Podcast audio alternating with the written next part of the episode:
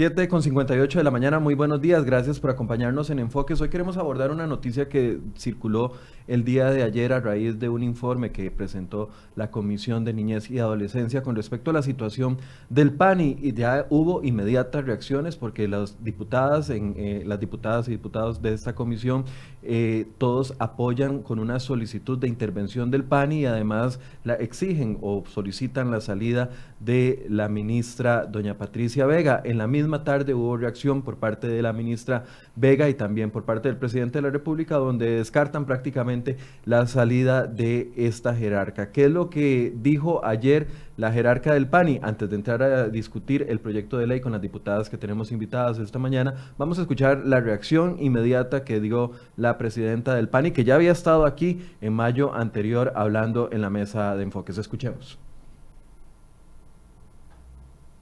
Aquí estaré hasta que hasta que pueda cumplir esa misión. El PANI debe mejorar su gestión. El PANI requiere un cambio. Sí, un cambio que no lo puede hacer solo Patricia Vega y su junta directiva. Necesitamos trabajar en, temas más profundamente. Pero ese es mi compromiso porque yo realmente creo, y lo creo de corazón, que si vamos a invertir dinero en niñez y debemos hacerlo, tiene que ser, bien, tiene que ser invertida, no gastada. La renuncia no es una opción para usted, ni siquiera valorada en este momento, doña Patricia. En este momento no estoy valorando, sigo trabajando fuertemente y sigo creyendo que no es posible que por hacer las cosas bien este, y por hacer las cosas con seriedad, y me confirma la Contraloría, aquí no es posible que por hacer las cosas bien y hacer las cosas con seriedad, dice la ministra, le tengan que pedir la salida. Bueno, hoy nos acompaña doña María José Corrales del Partido Liberación Nacional, quien es eh, miembro y presidenta también de la Comisión de Niñez y Adolescencia. ¿Cuál es el contexto, tal vez, doña María José, para las personas que no saben por qué salió este informe el día de ayer? ¿Cuál es el contexto en el que se da esta investigación que hacen dentro de la comisión a raíz de tres casos muy sonados en el mes de mayo? cuando lamentablemente tres niños víctimas de abuso y de violencia fallecieron. Buenos días. Muy buenos días, Michael, y muy buenos días a todas las personas que nos escuchan y, o que nos ven por medio de algún de la plataforma digital. Realmente eh, esto va más atrás. Desde el año anterior, nosotros como miembros de la Comisión de Juventud, Niñez y Adolescencia y como diputados en general, se nos eh, entregó una carta firmada por diferentes ONGs incluso por diferentes... Eh, por diferente personal del mismo Patronato Nacional de la Infancia, hablando de acoso laboral, hablando de un mal clima organizacional, de no ejecución del recurso, lo cual nos empieza a encender las alertas. Esa, en esa ocasión llamamos en audiencia a la, a la presidenta ejecutiva, doña Patricia Vega, a la Comisión de Juventud, Niñez y Adolescencia, para hablar específicamente de este tema. Meses después es donde se empiezan a dar el fallecimiento. Muy buenos días a doña Shirley. Ya la presentamos a doña Shirley que se incorpora a la conversación. El, eh, el eh, se fallecen estos tres menores de manera seguida y lo que nos empiezan a eh, indicar diferentes miembros del Patronato Nacional de la Infancia es que es por fallas en los protocolos de atención. Dada esta esta coyuntura es donde la Asamblea Legislativa, el plenario en general, decide empezar a investigar al respecto. Se traslada este expediente de investigación a la comisión a la cual yo presido, que es Juventud, Niñez y Adolescencia, y se empiezan a llamar en audiencia a todos los actores involucrados. En este caso fue en audiencia la misma jerarca, doña Patricia Vega, fue también en audiencia los directores regionales de todas las oficinas locales, también fueron los representantes de los gremios profesionales, los sindicatos, representantes del 911, que son quienes reciben la denuncia de primera mano, y así se dio una investigación por más de cinco meses, una investigación responsable, una investigación con todos los criterios técnicos que definitivamente se han venido a agrupar en este informe que el día de ayer presentamos y que arroja diferentes recomendaciones y conclusiones. Ya casi vamos a hablar de esas recomendaciones. Le doy la bienvenida a la diputada Shirley Díaz del Partido Unidad Social Cristiana que nos acompaña también, miembro de esta comisión y que también ha sido contundente con respecto al trabajo que ha hecho el PANI. Eh, esta investigación inicia un año después de la gestión o que iniciara la gestión de doña eh, Patricia Vega como jerarca del PANI. Buenos días, bienvenida. Muchísimas gracias eh, a, los telescuchas, a los televidentes. Eh, lo que nos une hoy aquí es de gran preocupación para la comunidad nacional. Definitivamente eh, la investigación del Patronato Nacional de la Infancia venimos realizándola desde hace más de un año y, a los, en los primeros meses de participación de doña Patricia eh, que vino a rendir cuentas y que luego pues fue agudizándose un poco la situación este año cuando se dieron eh, los decesos de estos tres niños, vinieron a evidenciar una falencia muy grande en lo que es la ejecución no solo presupuestaria, sino administrativa y constitucional de lo que le compete al PANI. Realmente el, Patronato Nacional de la Infancia es una institución estratégica para Costa Rica, es una institución que tiene la rectoría del sector de niñez y adolescencia, no es simplemente un lugar donde se le da asistencia a los, a los huérfanos o a los niños que son víctimas de violencia, sino que responde a la estrategia general país que debe tener eh, Costa Rica con una instancia rectora que cuenta con un presupuesto constitucionalmente y que definitivamente no está cumpliendo con su función desde hace mucho tiempo. No está cumpliendo con su función porque ha reportado eh, una carencia absoluta de controles eh, en muchos sentidos internos. Nosotros hemos visto eh, en la Comisión de Niñez y Adolescencia las grandes carencias que ha tenido a nivel administrativo, pero también lo hemos visto en la Comisión de Ingreso y Gasto. Y hemos visto no solo la subejecución presupuestaria, sino que la misma auditoría interna del Patronato Nacional de la Infancia no está cumpliendo con las funciones que debe cumplir, no está dándole seguimiento a las sugerencias. Eh, a nivel administrativo, el manejo de los expedientes, la misma doña Patricia lo manifestó cuando llegó, no existían los expedientes. Eh, la información quedaba eh, en cuadernos de los diferentes niños que tenían un expediente quedaron evidenciados en informes de la Contraloría y en informes de la misma auditoría interna la carencia eh, de información, de reportes, de fichas, eh, de recomendaciones incluso en programas eh, como la de los hogares sustitutos, ¿verdad? Entonces son, son cosas que nos preocupan mucho, nos preocupa mucho que haya tenido el PANI la, la posibilidad de llevar a ejecución recursos y creación de oficinas locales que se requieren con urgencia y que no lo haya hecho. Nos preocupa mucho que el PANI no tenga atención 24/7, que es, algo que, urge. lo que iba a plantear, perdón que le interrumpa, doña Shirley, lo que iba a plantear, cuando se dan las muertes de estos niños en mayo del año, del año de este año, del año 2019, eh, es lo que colma como la, gota que derrama el vaso con respecto a una serie de cuestionamientos que se le venían haciendo al Patronato Nacional de la Infancia. Aquí es donde eh, se decide comenzar la investigación. Doña Patricia ha asegurado que ella lo que llegó a hacer es a ordenar el PANI, a cambiar, y utilizó una frase que yo eh, copié por acá, que quiero eh, mencionarles, dice que ella llegó y que tocó intereses y que eso es lo que ha generado una persecución en contra de ella y eh, claramente estaba refiriéndose en el marco del informe que ustedes hacen. Entonces yo quiero separar, digamos, las apreciaciones de la, de la señora, que por supuesto invitamos esta mañana, desde ayer le invitamos a participar en esta conversación y hoy nos contestaron de que no podían por tema de agenda, pero ¿es esto un tema personal, María José?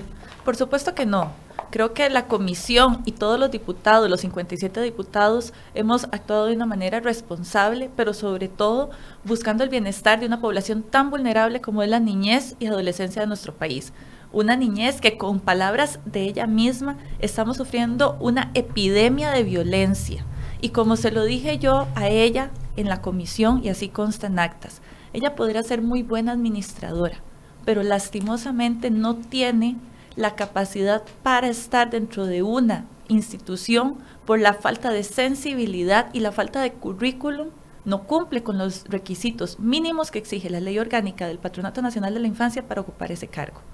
Lastimosamente ella no ha sabido mezclar justamente esa organización y esa reestructuración que ya fue aprobada por Mideplan y por la autoridad presupuestaria, que aún así ella no la está ejecutando, simplemente porque considera que no se debe ejecutar la cantidad de plazas que ya fueron aprobadas, las 218 plazas a nivel nacional, que tiene aprobado un presupuesto, un recurso totalmente distinto, ella no lo quiere ejecutar. Entonces usted descarta completamente que sea un tema personal. No es un tema personal y más bien me hubiera encantado que ella estuviera acá para hablarle de frente como lo hemos hecho en otras comisiones y en otras instancias, porque aquí es velar por la niñez, aquí es velar por el beneficio de esa población y darle seguridad, que ellos a pesar de estar institucionalizados, lastimosamente tenemos albergues donde hay hacinamiento, no están recibiendo ni siquiera esa calidad de atención al estar dentro de un hogar, un hogar de niños, una ONG,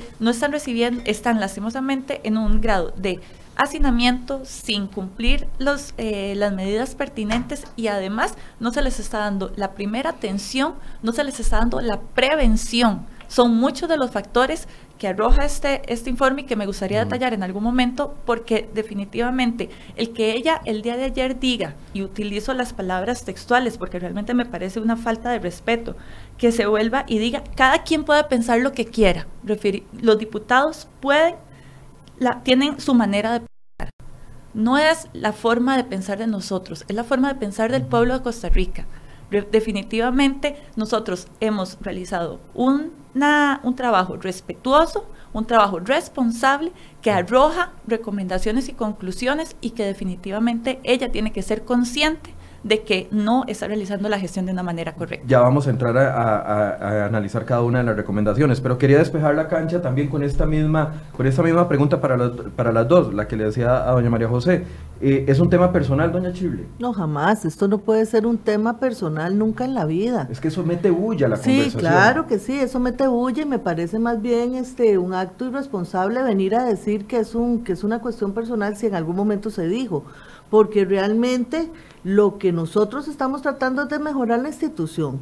Y quiero que quede muy claro que yo misma dije que esta intervención, nosotros dentro, de los, dentro del informe, una de las principales recomendaciones es la intervención urgente del PAN, y lo he venido diciendo. Una intervención es cuando el Ejecutivo entra, porque es el que tiene la potestad de hacerlo. Nosotros sugerimos que lo hagan a través del Consejo de Gobierno, para que se reestructure incluso hasta los fines institucionales del, mismo PANI, o sea, más bien el norte, el plan estratégico que el PANI tiene que tener. Es decir, el PANI que tenemos ahorita no está funcionando. No está funcionando, entonces, y, es muy difícil, exacto, hay que montarlo de nuevo, y es muy difícil lidiar con esto porque hay un problema de de clima organizacional, hay un problema de manejo de información interna, hay un problema de ejecución presupuestaria, en fin, hay un problema de muchas cosas, de ejecución de los programas, de, de, carencia de respuesta a las necesidades del patronato. Y yo he venido insistiendo en la intervención desde el comienzo, porque es muy difícil que ni Patricia Vega ni una junta directiva lo logre solo.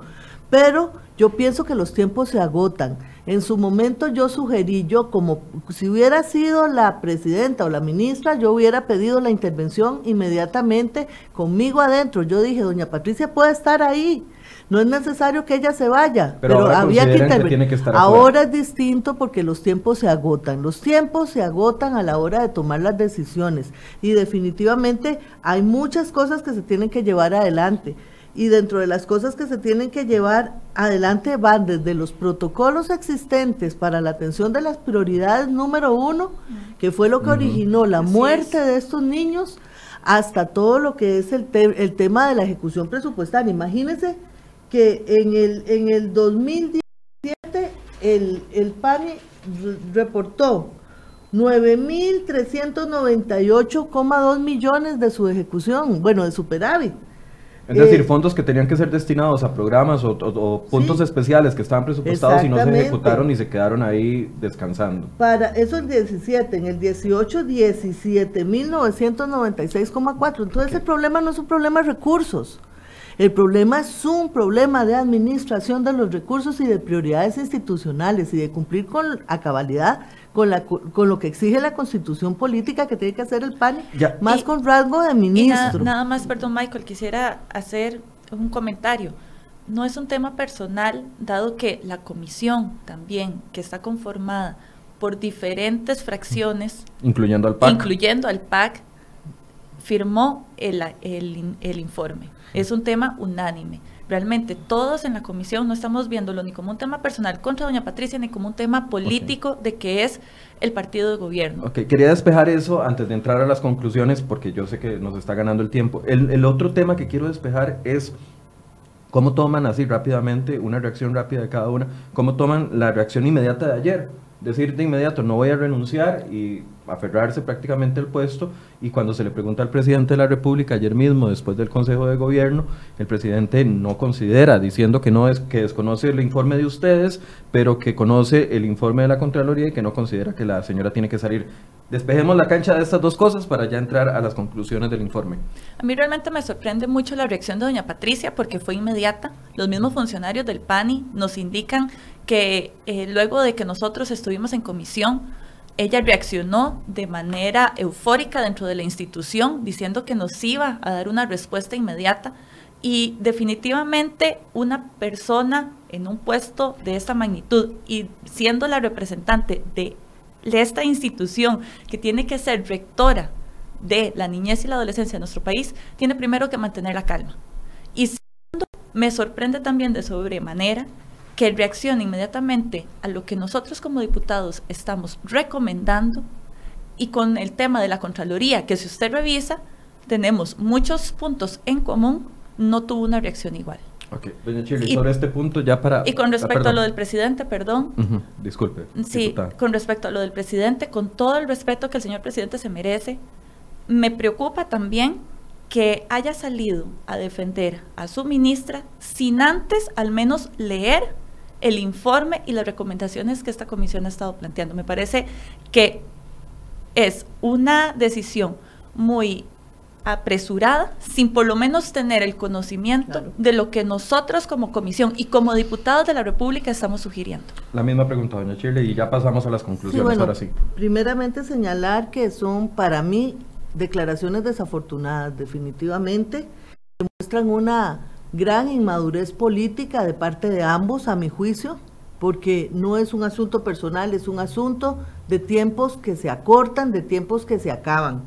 Y después, este, creo que no son de recibo en el caso de la señora Patricia, porque le está hablando una comisión legislativa del primer poder de la República y no puede eh, atribuirse estas, estas recomendaciones de la comisión como si fueran un asunto relacionado con la casa de ella. La verdad es un asunto relacionado con una institución con rango constitucional y es una sugerencia eh, que compete a los diputados como comisión investigadora en el caso de la niñez y adolescencia en este caso y de la Comisión de Ingreso y Gasto que también va a tener pues sus declaraciones en su momento, pero que han habido pues serios indicios de que las cosas no andan muy bien con el PANI.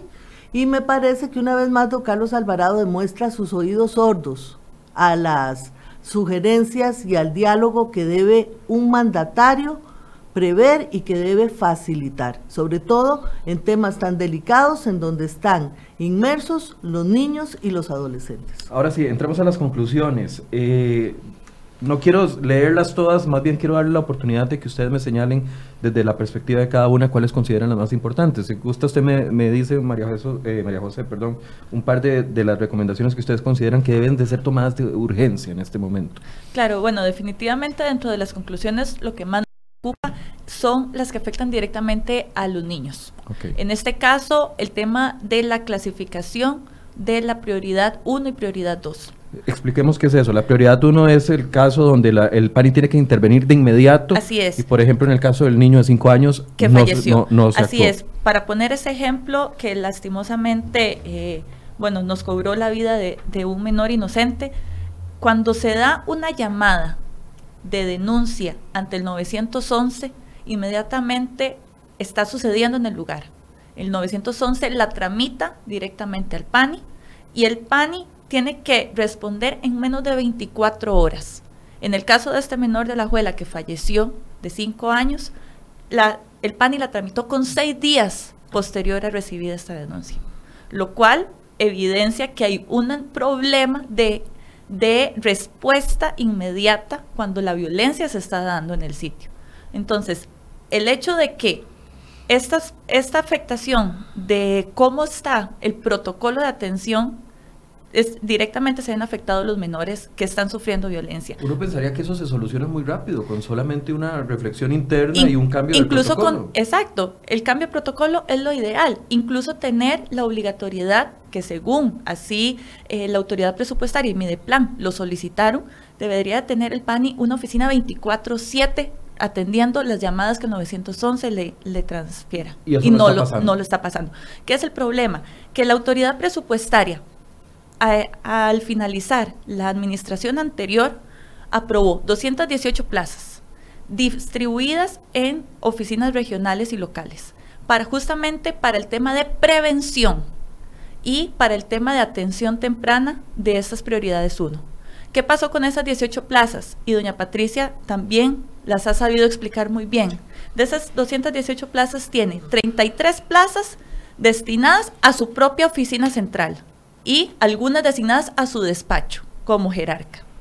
De las, del restante tiene 63 plazas están vacantes, 64 plazas están vacantes aún y 83 plazas sí las ha ido distribuyendo, pero no como la autoridad presupuestaria lo solicitó y lo asignó. Entonces, ¿cómo es posible que si el patronato tiene que buscar la manera de prevenir y de educar a las familias en los consultorios familiares, en las salas cuna, en los distintos programas de prevención que ya existen y que existían y que por eso se crearon estas 218 plazas y se les dio el presupuesto para que lo ejecutaran, doña Patricia llega y dice, no van. Entonces la recomendación es actualizar el protocolo. Actualizar el protocolo en y primer a pesar lugar. Que se murieron los chiquitos, no, eso no ha sucedido en todos estos meses. Exacto, no ha sucedido, no se han cambiado. Tenemos que actualizar el protocolo. Tenemos que a, ejecutar las 218 plazas que fueron aprobadas. Alguien que está en la función pública sabe lo que cuesta que le aprueben una plaza en una institución. Al PANI se le aprobaron 218 plazas. Y peor aún, el, doña Patricia llega a la Comisión de Hacendarios en la Asamblea Legislativa a pedir que le disminuyan el presupuesto, porque ella no tiene la capacidad para ejecutarlo. Entonces pasamos de un presupuesto en el 2018 eh, presupuestado de casi 80 mil millones de colones a un presupuesto de 28 mil millones de colones. Y dejando un superávit, como bien lo decía la diputada Díaz, de 18 mil millones de colones. No es posible que estemos prácticamente diciéndole a las autoridades, no tengo cómo, cómo ejecutar y se nos están muriendo niños. O no tengo cómo ejecutar y tenemos más de un 30% de albergues hacinados a nivel nacional. Y pongo un ejemplo, el albergue Las Orquídeas aquí en San José tiene un 88% de hacinamiento.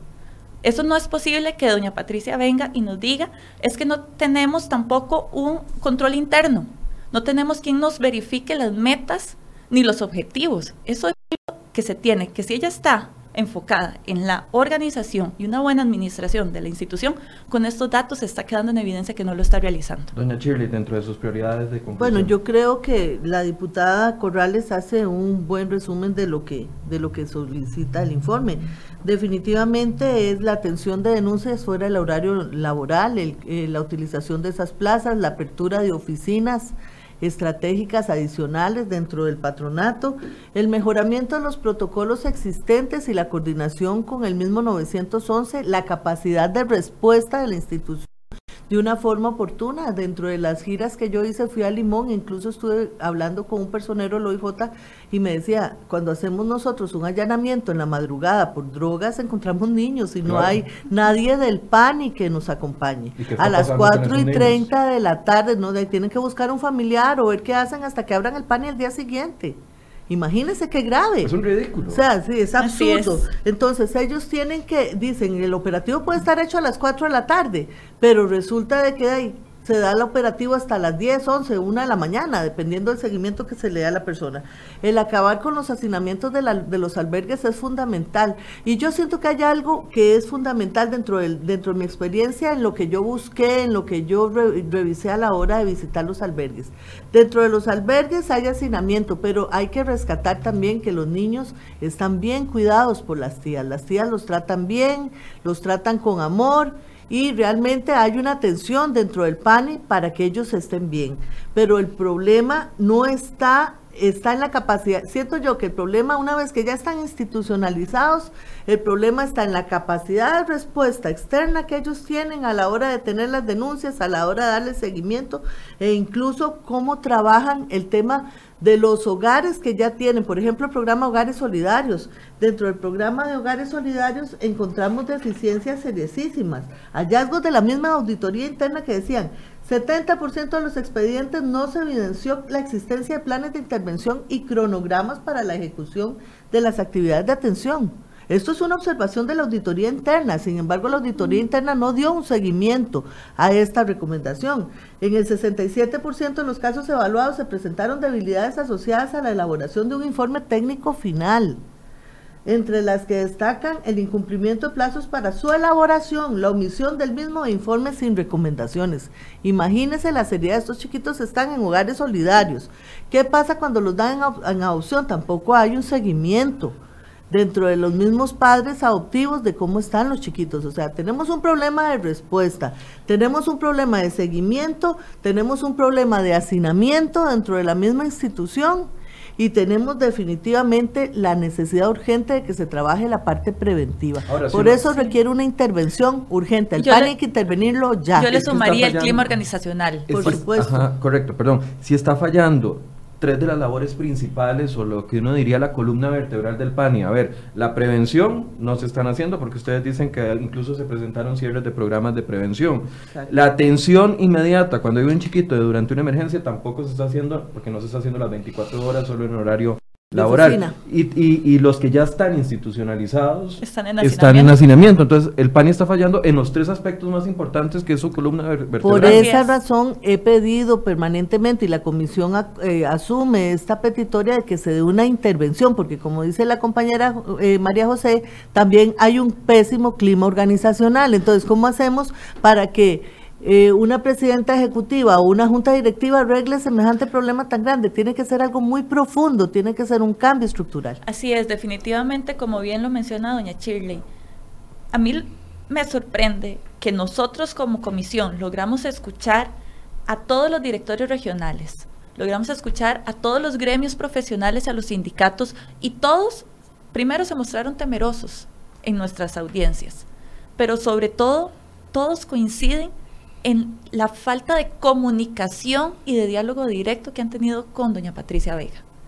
Todos indican que necesitan más recurso, más recurso de personal, más recurso económico. Exacto, entonces, si está el recurso económico por y autorizado por parte de la autoridad presupuestaria, autorizado por Mideplan, la gente que es la que está trabajando día a día tratando de atender estos casos y dándole soluciones a esas familias, pero principalmente a esos niños, ¿cómo es posible que no se tome la medida pertinente o no se quiera ejecutar de una manera fácil simplemente porque así como también doña Patricia llegó a decírnoslo a la comisión, a ella le interesa más digitalizar la información, a ella le interesa más que la parte administrativa de oficinas centrales esté establecida y esté robustecida definitivamente a mí me preocupa muchísimo, como bien lo hemos dicho, ese niño, porque lo hemos visto mucho y yo les he dado cifras numéricas de porcentajes,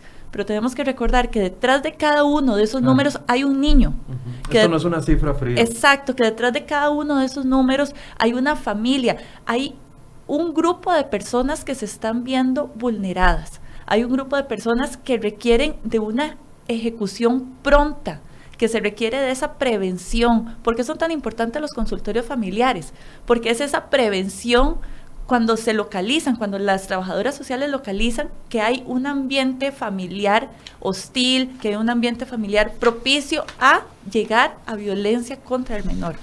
Como doña Patricia no pudo estar aquí por un tema eh, de agenda, lo tramitamos a través de la periodista Jessica que, que ha llevado seguimiento absoluto a todos los temas del PANI eh, dentro de las justificaciones que ella eh, ha dado, eh, Jessica aquí me está enviando una. Dice que doña Patricia apunta que es un problema antiguo el no poder ejecutar los presupuestos o proyectos. Sin embargo, el proyecto estrella de ella era la construcción de obras de albergues, pero en su administración se presentó el fideicomiso que finalmente no se ha ejecutado hasta el momento. Y escuchaba a doña Patricia ayer decir que eh, es una cuestión de tiempo, porque la atención 24/7 se va a implementar a partir del año 2020, que estamos eh, a, pocos días de iniciarlo, y que el expediente digital va a ayudar a la organización. ¿Estas eh, explicaciones de doña Patricia las convence?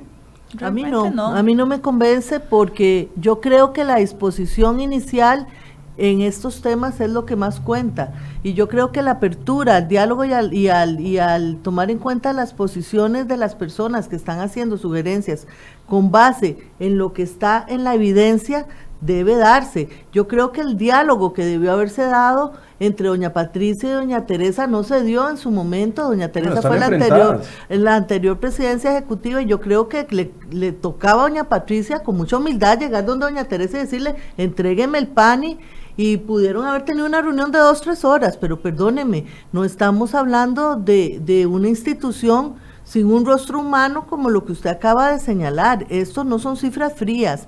Tenía que darse esa reunión y ese complemento, ver las fortalezas, ver las debilidades y tener ese deseo sincero de que las cosas este, se, se coordinaran para que se diera un traslape eh, de, de trabajo correcto y que se le pudieran dar a los muchachos realmente un plan estratégico institucional que nos diga un norte, pero un norte de política pública, un norte de rectoría de, de, del sector.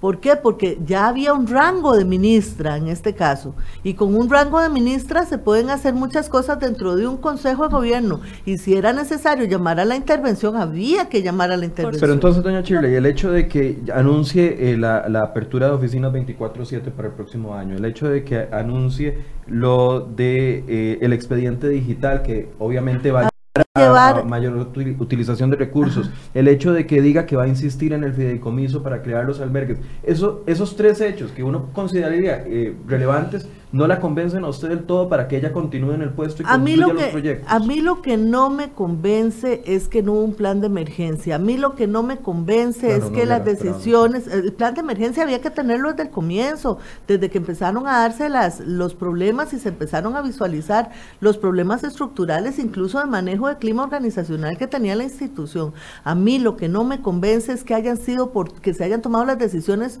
oportunamente y que se haya hecho oídos sordos y caso omiso a las recomendaciones que se le venían haciendo y que se le habían venido señalando que eran de urgencia. Y, estos son, y estas son las consecuencias. Los tiempos de política hay que aprovecharlos. Doña María José, la misma pregunta. A mí realmente me preocupa bastante. Ojalá que salga la oficina 24-7. Lástima que hasta el otro año, porque llevamos muchos meses solicitándoselo y no nosotros. El pueblo de Costa Rica y la niñez se lo está pidiendo desde hace muchísimo tiempo. Pero me preocupa muchísimo que venga a decir o a ver como una solución el fideicomiso de los, de, los albergues para evitar el hacinamiento. Es que los niños no tienen que estar institucionalizados. Es que hay que prevenir la violencia. Hay que prevenir que el niño llegue a estar con las tías, que sí le dan mucho amor, pero ese no es el entorno en el que un niño tiene que estar. Definitivamente, el tema del fideicomiso, se apruebe o no se apruebe, no es la solución. No es llenar, eh, vamos a hacer lo mismo que justicia, llenarnos de cárceles. Ese no es la respuesta que necesita la niñez. La niñez necesita prevención, necesita que esas 218 plazas que fueron aprobadas se utilicen para lo que fueron aprobadas, que esos programas que, de prevención que estaban ya en la línea de acción se sigan ejecutando. Y a mí me preocupa que doña Patricia el día de ayer dijo, es que en cuatro años no se va a solucionar el problema del PANI. No hay que lavarse las manos, apenas llevamos año y medio. Hay que la forma correcta de cómo hacer que el PANI vaya trabajando. Y si la forma correcta es que todos nos arrollemos las mangas, hagámoslo. Pero primero tienen que tener la humildad de entender que están haciendo las cosas mal y aceptar las recomendaciones que como diputados le estamos haciendo, pero que lo estamos haciendo por medio del pueblo, que la gente es la que está pegando gritos pidiendo que esos niños tengan una atención idónea, que tengan una atención oportuna. Me preocupa que ella diga que hay tres reformas legales para el PANI. ¿Cuáles? Porque a la Asamblea Legislativa no han llegado. Eso es lo que le iba a decir. A la Asamblea Legislativa no han llegado ninguna. ¿Hay algún proyecto de ley varado que no permita la que el arreglo de, las situaciones que se están viviendo a nivel Ella, la comisión, lo único que dijo era que iba a presentar un borrador para despedir funcionarios. Tenemos un mal clima organizacional y llega una comisión legislativa y dice que la única solución por, por medio de un proyecto de ley que ella tiene es facilitarle el despido de los funcionarios, los que no sirven echarlos cuando no necesita un proyecto de ley para justificar el despido de un funcionario público. Y aparte, llega a otro medio de comunicación y dice, es que, ¿sabe por qué yo no puedo ejecutar bien el recurso? Porque hay un apartado, hay una ley que me obliga a comprar obras, eh, obras de arte para embellecer mis edificios.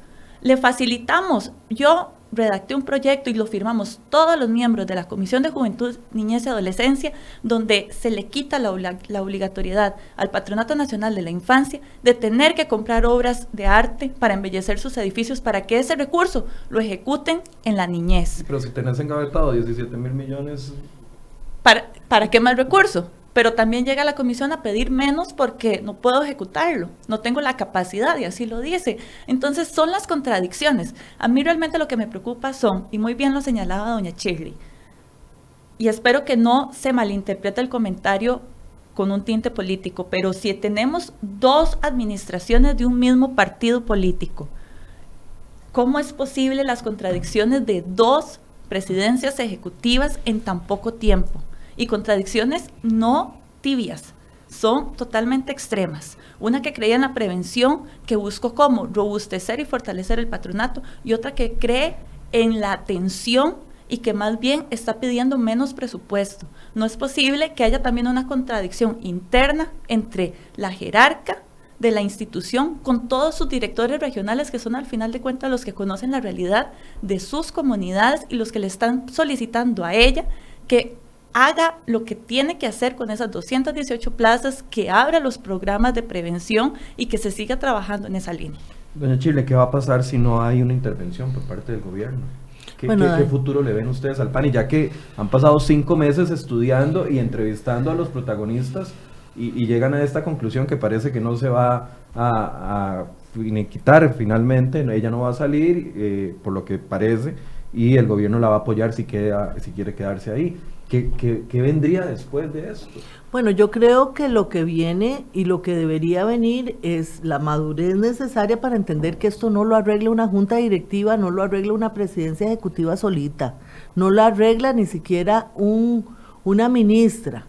Esto se arregla por medio únicamente de una intervención y eso tiene que tenerlo muy claro, doña Patricia. Ella ha sufrido mucho todo esto. Sí, claro. Y yo creo que nadie, yo creo que nadie como ella debe estar clara, debe estar más clara de que ella sola no puede con esto. Pero si el gobierno no se convence de esta sugerencia que ustedes le hacen, entonces qué si se el gobierno, si el gobierno no se convence de esta sugerencia, yo creo que el gobierno tendrá que gastar otro poco de capital político más del que ha gastado por no cumplir con lo que tiene que cumplir. Yo creo que el presidente Alvarado debe ser un hombre razonable y darse cuenta que esto requiere de un equipo multidisciplinario, que esto requiere de una intervención al más alto nivel.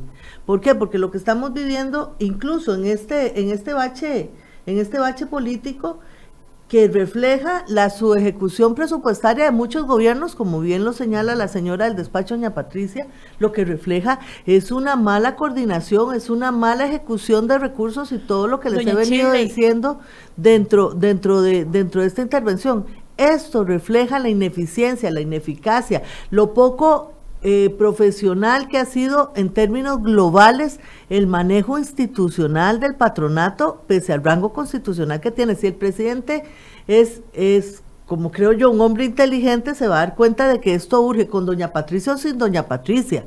Urge esa intervención que la, jefa, la, la, cabeza de la institución tiene que seguir adentro, la junta directiva tiene que seguir adentro, sea quien sea la cabeza de la institución, pero la intervención tiene que darse para dejarle un buen a este país. Si eso no se da, pues él gastará su capital político, él tendrá su consecuencia este, en los diferentes escenarios políticos, incluyendo la Asamblea Legislativa, porque yo creo de que si nosotros hacemos una investigación de este tipo y no es tomada en cuenta por la Presidencia de la República, entonces ¿qué estamos haciendo? o sea, ¿qué estaríamos haciendo nosotras y nosotros y los diputados en la Asamblea Legislativa? Entonces estamos pintados, o sea, es una cosa que hacemos las observaciones, hacemos las, bueno, de ahí habrá sus consecuencias políticas de todas estas cosas. El capital político se acaba, los tiempos políticos oportunos se acaban. Yo creo que el presidente debe tener eso claro. Doña María José, la misma pregunta. Sí, a mí ¿Qué, ¿Qué, otra opción existe en caso de que no, el gobierno no se convenza y reflexione sobre la necesidad de una intervención? A mí realmente me preocupa, y bien lo acotado doña Shirley, y dijo dos, dos puntos bastante importantes. El tema presupuestario. Recordemos que el Patronato Nacional de la Infancia recibe por constitución un porcentaje en específico, un 7%. Nunca ha llegado a ese 7%. Pero, y es cierto, como bien dice la periodista de la señora Jerarca, presidenta ejecutiva. No, esta es la periodista de nosotros. Ah, disculpe, como, bien entonces nos pasan el dato entonces de, de lo que menciona doña Patricia no se, ha, no, se ha llegado a ese 7%, pero hemos venido en un ascenso en los últimos años, habíamos pasado de un 1% y ya íbamos por un 4% destinado al el Patronato Nacional de la Infancia. Entonces, que vengan a decir que no se va a poder ejecutar o que no se tiene el recurso, realmente a mí me preocupa porque sí, posiblemente en años anteriores han habido problemas y no se ha destinado el recurso pertinente, pero si se venía en incremento, no es posible que lo frenemos de golpe y que no estemos visualizando que es esa población la que lo necesita. Y con respecto a lo del presidente, repito mis palabras anteriores, me parece una falta de respeto y de seriedad que manifieste una postura sin ni siquiera haber ojeado, como decimos los ticos, ni siquiera haber leído las últimas páginas que dice recomendaciones y conclusiones porque es un trabajo muy responsable, es un trabajo de muchos meses de trabajo y son recomendaciones en pro de la niñez costarricense. El mensaje que le está mandando el señor presidente a todos esos niños y jóvenes vulnerados y a todas esas familias en riesgo que no tienen una solución oportuna es que a él no le interesa la prevención, no le está interesando la atención oportuna de esos niños, no les está interesando la ejecución de ese presupuesto, no les está interesando que tengan los niños que están en albergues las posibilidades de tener una estadía agradable, de no tener que dormir en hacinamiento y lastimosamente ese es el mensaje que el Poder Ejecutivo le está mandando. ¿Qué podemos hacer si no acatan estas recomendaciones? Seguiremos haciendo el control político pertinente, seguiremos llamando la atención en todo lo que se pueda evidenciar. Seguiremos haciendo visitas a los albergues, seguiremos recibiendo a los gremios, seguiremos recibiendo a los directores regionales y alzando la voz porque el presidente de una u otra manera tiene que escuchar. Y realmente, si doña Patricia se sensibiliza ante una población que necesita una atención oportuna, ella misma va a tomar la decisión de renunciar. Son las 8 y 41, las diputadas se tienen que retirar porque hay plenario hoy a las 9 de la mañana con respecto al tema de pesca de arrastre, pero no quiero eh, despedir el programa sin antes darles un espacio para que hagan una conclusión al respecto. Si gusta, empieza usted, doña Chile. Muchísimas gracias. Sí, realmente, pues eh, la reflexión de hoy lo que nos lleva es a, a tener claridad de que el Patronato Nacional de la Infancia es una entidad rectora para el bienestar de la juventud y la adolescencia. No es solamente la atención de los casos de violencia ni, ni tampoco la atención de los huérfanos.